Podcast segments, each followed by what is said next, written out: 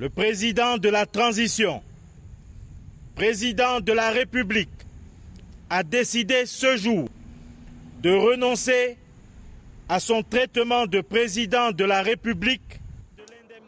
Ulrich Mafumbi, porte-parole du comité pour la transition et la restauration des institutions, annonce que le général Brice Clotaire Oligingema renonce à son traitement de chef de l'État. Pour mettre Luc Gaston Maïla, acteur politique, une telle mesure doit déboucher sur plus de transparence. C'est le moment, le bal est ouvert, que le président ouvre la négociation, qu'on sache que le chef de l'État gagne tant, le Premier ministre gagne tant, mais que ce soit normé. Depuis la nuit des temps, le salaire du chef de l'État et des hauts cadres de l'administration gabonaise reste un sujet tabou.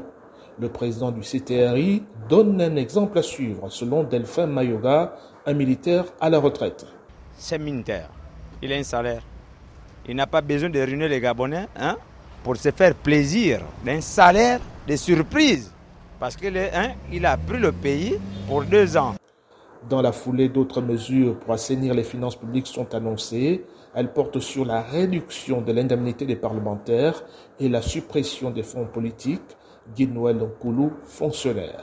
La masse salariale qui est dégagée par euh, toutes ces administrations et, toutes ces personnes euh, peut euh, contribuer à faire autre chose. D'autres voix appellent désormais le président du CTRI à un élargissement de sa décision. Paul Babessou, l'ancien maire de Libreville. J'espère que le président va faire la proposition à tout le monde. Moi, j'ai renoncé à mon salaire. Maintenant, je demande aux autres d'en faire autant au niveau où ils peuvent pour que nous puissions résoudre les problèmes que nous avons maintenant. Michel Lacolombe est élève. Pas qu'on dit aux autres, on doit les imposer de aussi faire, enfin même s'ils ne renoncent pas, au moins ils diminuent un peu dans leur salaire.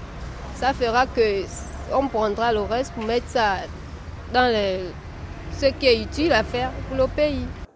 Les militaires au pouvoir ont accusé le régime déchu de gabégie et des détournements de fonds publics. Plusieurs anciens dignitaires ont été montrés avec des sacs, mal et valises bourrées de billets de banque. L'ancienne première dame, Sylvia Valentin Bongo, et son fils Nourodine Valentin Bongo sont toujours en prison en attendant leurs éventuels procès pour corruption. Ismaël Obianzé pour VO Afrique, Libreville.